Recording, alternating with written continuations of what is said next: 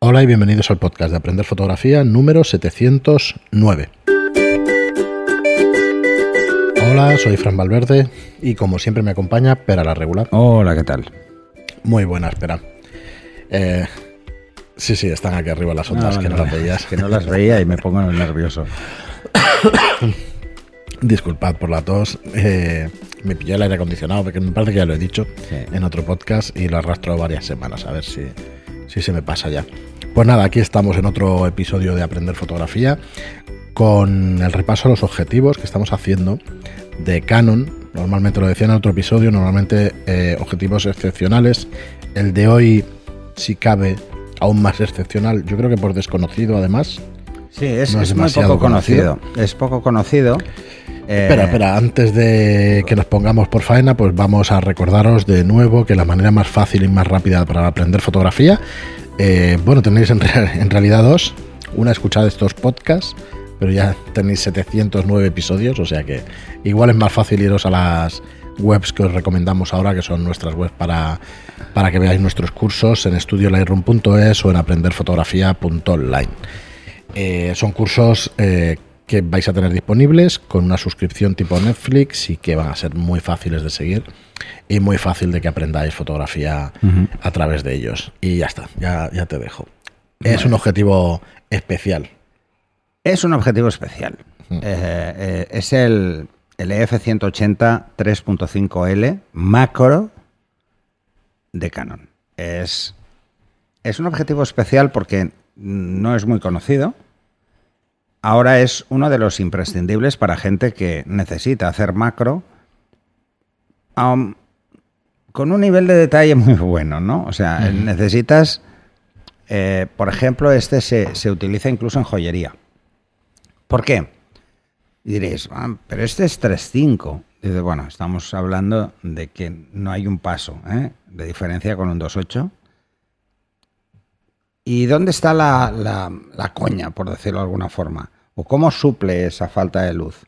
Bueno, en macro, eh, la mayoría de veces o estamos en estudio o tenemos luz artificial o estamos en un exterior. Así que el que tenga una apertura más amplia básicamente es para buscar desenfoques más extremos. Pero esto lo suple de sobra teniendo 80 milímetros más que un 100 macro. Pensar que mm, nos da un aumento de 1 a 1, o sea, nos da una macro perfecta a tan solo 48 centímetros. Imaginaros Es una barbaridad. la barbaridad que es eso, ¿vale?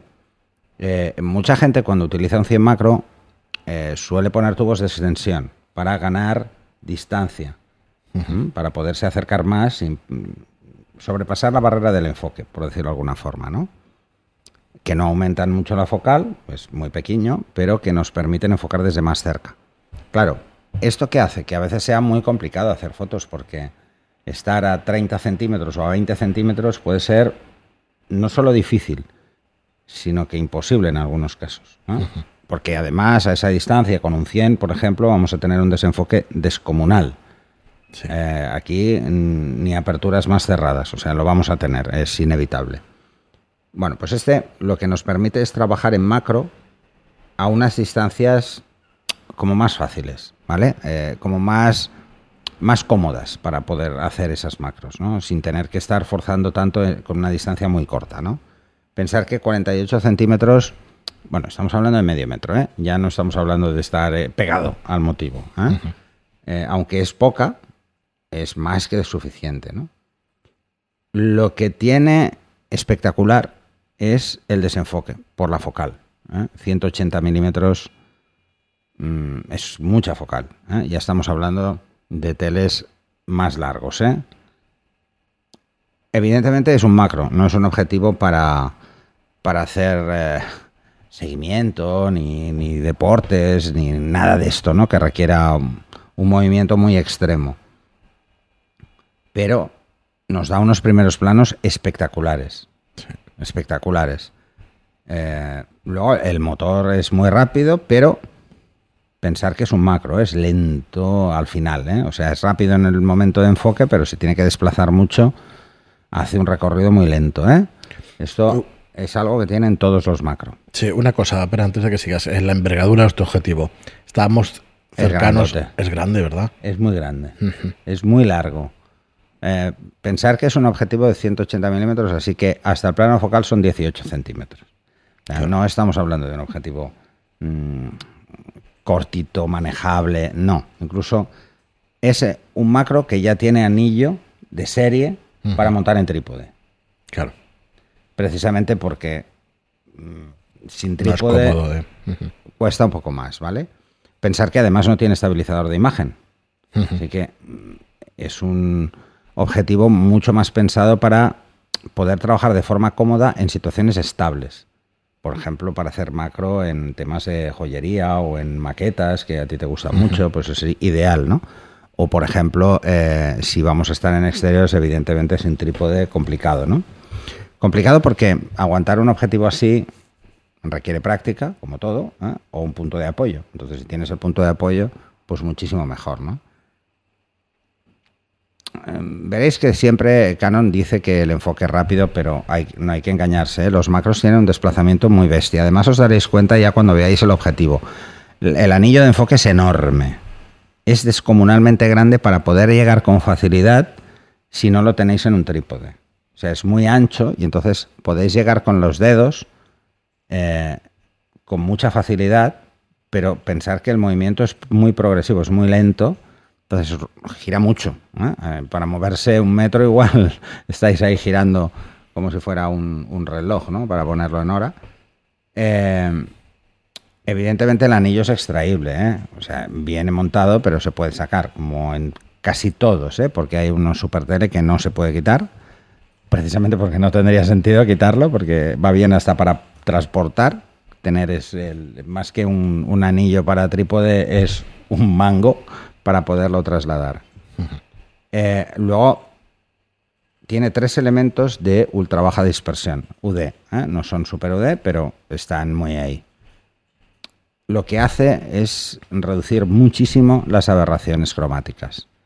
Que esto, por ejemplo, en situaciones de macro con contraluz, eh, ahora me viene a la cabeza imaginar una araña en una tela. Mm, Pues bueno, Sí, sí. pues eh, ahí el, el- el efecto de una aberración puede destrozar absolutamente, sobre todo las cromáticas, puede destrozar la situación. En una tela de araña, una aberración cromática es ver toda la tela de araña con zonas magenta, azules o verdosas que, bueno, destrozan el resto, ¿no?